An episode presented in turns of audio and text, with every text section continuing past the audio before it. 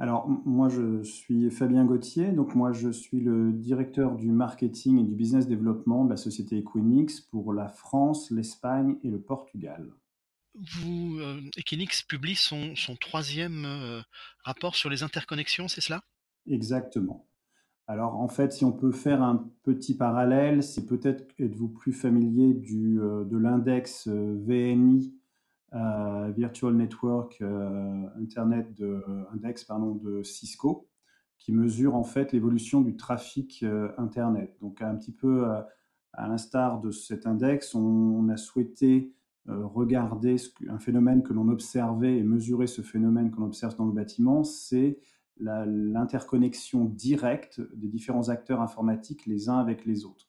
Et donc on a essayé de regarder quel était le nombre de ces interconnexions qu'on observait par le monde, et ainsi que le volume de trafic qui euh, passait euh, sur ces connexions directes.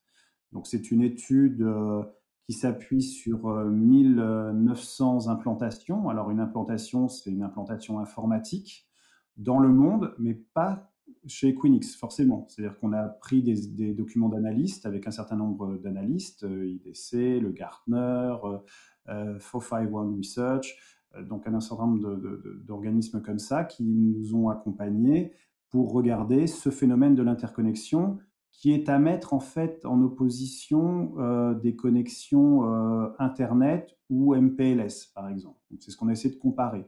Là où hier les, informatiques accédaient les unes aux autres via ces modes de communication, aujourd'hui on voit qu'il y a un souhait beaucoup plus fort des acteurs à se connecter à proximité les uns avec les autres. Alors naturellement, pourquoi le data center? Parce que la plupart de ces interconnexions s'opèrent au sein de bâtiments data center.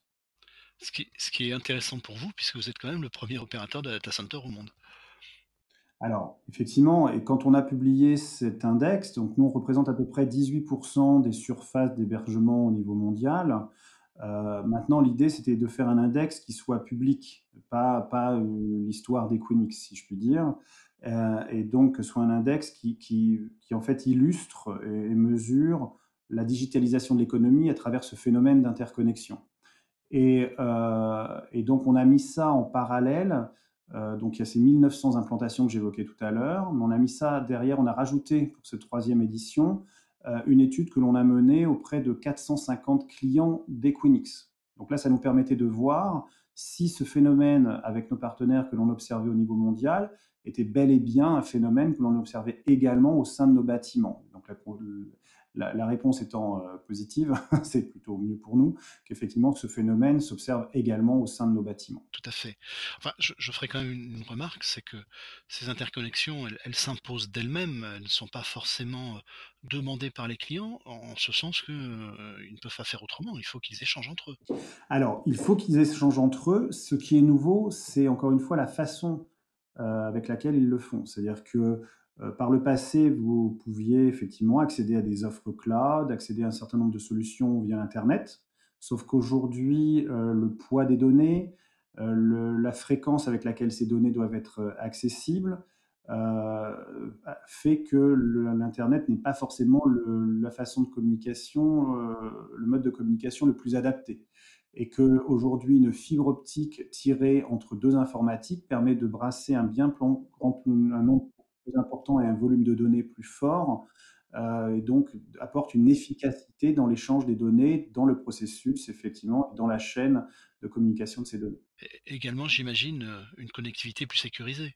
Plus sécurisée. En fait, bah, c'est très simple, hein. encore une fois, c'est une question de bon sens. Plus vous avez une informatique qui est proche d'une autre informatique et plus elle est raccordée en direct avec une fibre optique, plus vous gagnez généralement en coût, parce que c'est juste le coût de la fibre optique qui est tiré d'un point A à un point B, plus vous gagnez en performance et plus vous gagnez en sécurité. Mais est-ce que en parallèle, ça ne pose pas aussi quelques problématiques avec euh, une partie de l'informatique de ces entreprises qui, elle, n'est pas interconnectée et qui subit des temps de latence ou autre, ce qui vient peut-être troubler un certain nombre de travaux, des, workloads analytiques par exemple, ou des choses comme ça? Alors, c'est justement tout l'objet. C'est-à-dire que euh, toute donnée dans une informatique n'a pas forcément une criticité qui, impose nécessairement l'interconnexion. Par contre, certaines, oui. Donc en fait, là, ce que je suis en train d'évoquer, c'est une informatique d'un client 440, SBF 120 ou autre, hein, ou TPE, qui, qui aurait besoin euh, de, se mettre sur un data center et qui, de ce fait, a besoin de se raccorder à des réseaux d'opérateurs, à du managed services, à du cloud. Donc c'est le choix du client final de voir quelle est la partie de son informatique et quelles sont les données de son informatique qu'il a intérêt à plutôt raccorder directement à tel ou tel autre acteur. Donc ça, c'est un choix libre. Oui, qui, nécessite cependant de travailler sur les infrastructures et sur les, process des solutions. C'est exactement ça. En fait, euh, il y, a, des grandes tendances technologiques, donc le cloud est naturellement euh, la première qui vient à l'esprit. Euh, maintenant, ces technologies-là, il faut regarder comment, comment on y accède. Et donc, donc c'est, ça qui est très, très, très important, de, remettre un petit peu au cœur euh, de, l'échiquier la notion d'infrastructure. C'est-à-dire qu'il n'y a pas de cloud efficace sans réseau efficace. Donc, euh, donc, effectivement, si vous êtes distant du cloud, si vous êtes mal connecté au cloud, bah, le cloud auquel vous êtes raccordé aura la performance de la qualité du raccordement en question. Tout à fait. Alors, quelles sont les grandes tendances qui émergent sur cette euh, troisième version de votre index? Alors, ce qui est intéressant sur cette troisième version, c'est qu'on a essayé d'avoir un découpage euh, géographique.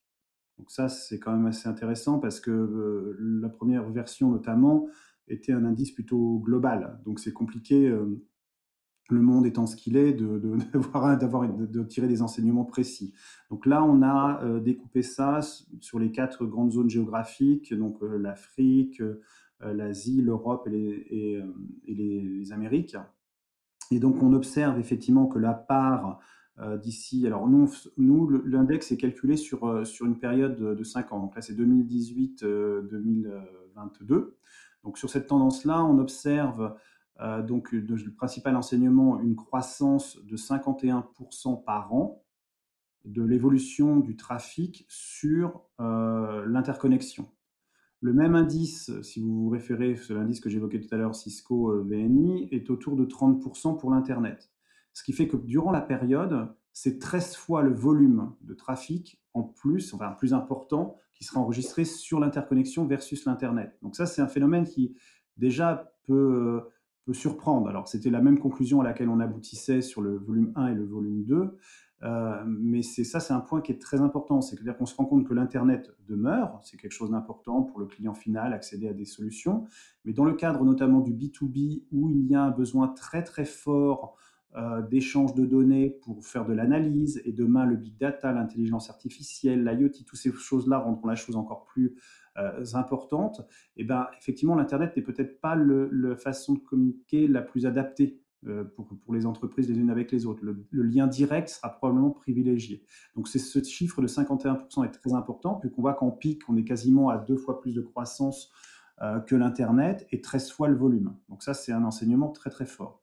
Ensuite, sur la partie géographique, effectivement, on voit que les États-Unis euh, garderont une place importante, autour de 38% de la part globale.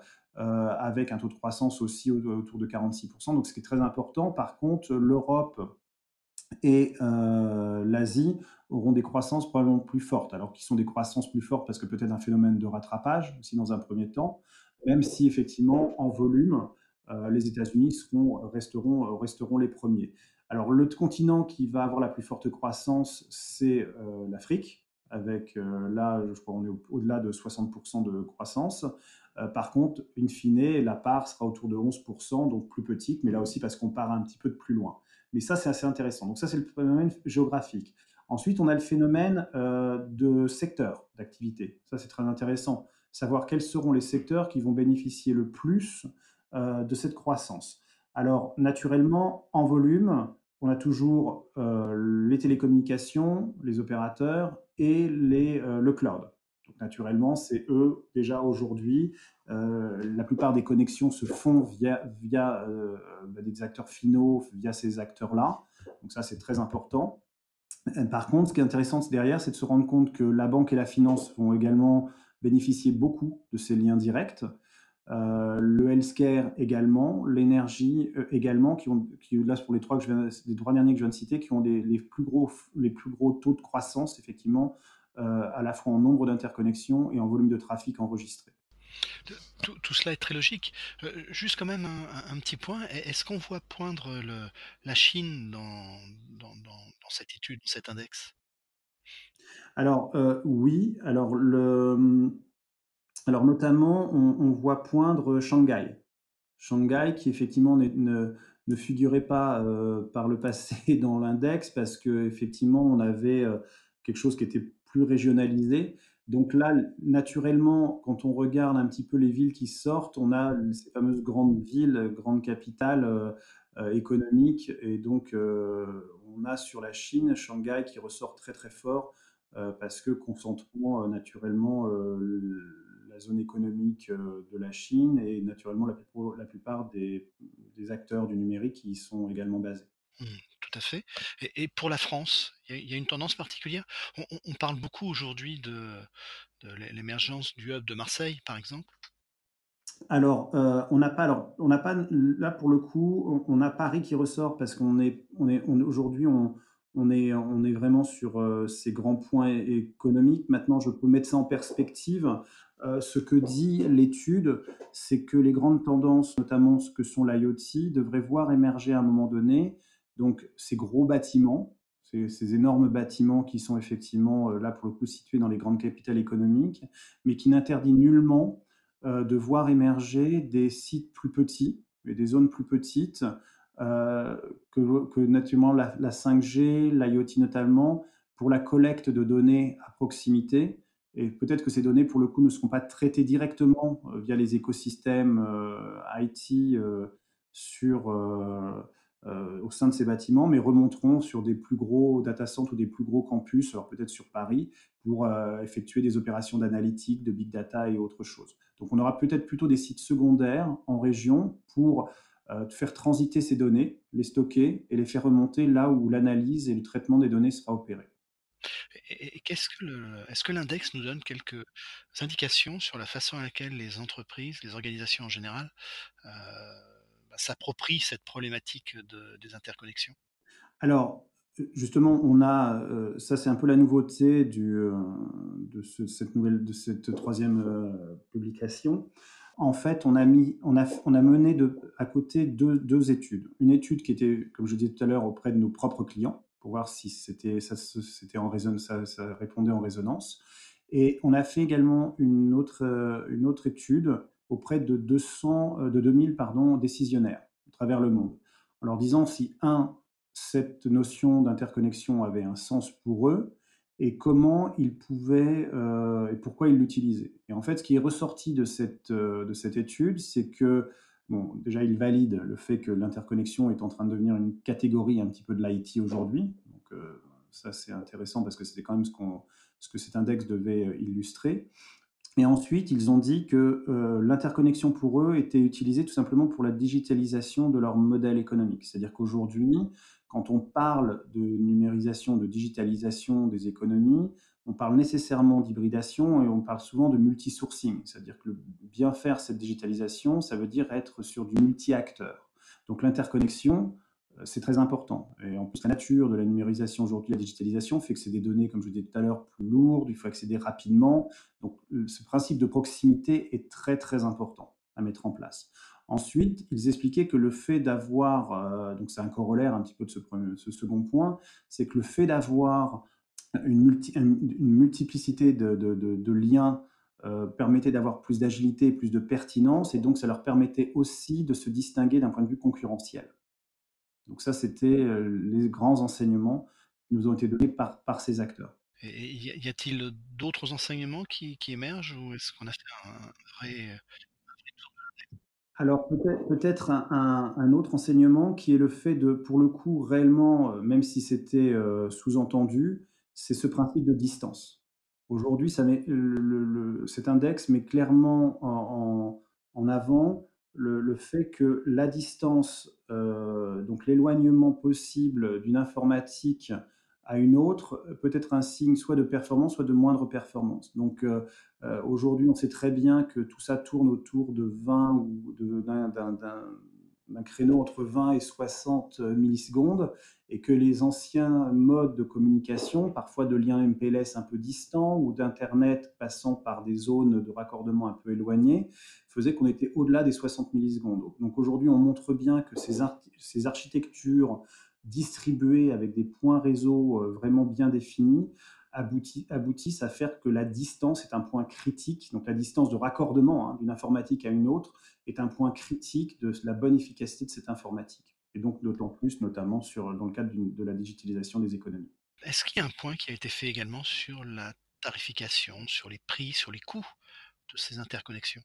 Euh, bah, Aujourd'hui, aujourd'hui la, la tarification, alors il faut comprendre que quand on parle d'un raccordement, on parle d'une fibre optique qui est tirée d'un point A à un point B, généralement au sein d'un même bâtiment. Donc comparé à un service, on va dire opérateur, un service Internet ou autre, ou un lien même MPLS qui serait bien plus distant, on n'est plus du tout sur les mêmes ordres de prix. Là, on, sur des liens spécialisés, entre le prix d'un lien spécialisé et le prix d'une fibre, on est de l'ordre d'un rapport de 1 à 10. Donc c'est quasiment des coûts divisés par 10 en termes de raccordement quand on applique le principe d'interconnexion. Bah écoutez, je ne sais pas, est-ce qu'on a fait le, tour de l'index ou il y a encore des choses euh? Non, c'était les principaux enseignements, c'est-à-dire ce, découpage géographique, ce, peut-être non, peut-être peut-être un, dernier point de conclusion qui peut être intéressant, c'est que se dégage en fait de cette étude euh, des profils en fait d'entreprises qui sont peut-être plus légitimes que d'autres à, en fait, à recourir à l'interconnexion. Alors, on évoquait les tendances en, termes de secteur d'activité, mais au-delà de ça, il y a des profils du type, euh, si vous êtes une entreprise euh, de plus de 500 employés, euh, le fait est que là, vous devriez logiquement être légitime à recourir à ces principes d'interconnexion de par les différentes applications que vous utilisez, éventuellement un positionnement effectivement de bureau à gauche et à droite à raccorder. Si vous êtes une entreprise qui a plus de trois, qui est présente dans plus de trois pays, là aussi, le principe d'interconnexion s'opère de façon plutôt positive parce qu'il va falloir relayer euh, des hubs euh, où effectivement les, différents use cases que j'évoquais tout à l'heure, c'est-à-dire des use cases en termes d'optimisation du réseau, d'accès, d'accès au cloud, de sécurisation, de gestion des données et d'accès aux écosystèmes est plus pertinent. Et enfin, il y a un troisième euh, retour de l'étude sur euh, les dépenses IT, c'est-à-dire que si vous dépensez effectivement plus de 50 000 dollars euh, par an sur de l'informatique distribuée, hein, applicative ou autre, là aussi, le principe d'interconnexion semble être la chose à privilégier pour tirer le meilleur parti de votre informatique. Donc ça, je pense que c'était assez important. Les secteurs d'activité, mais également le profil des différentes entreprises, peut-être plus légitimes ou qui devraient logiquement considérer le principe d'interconnexion.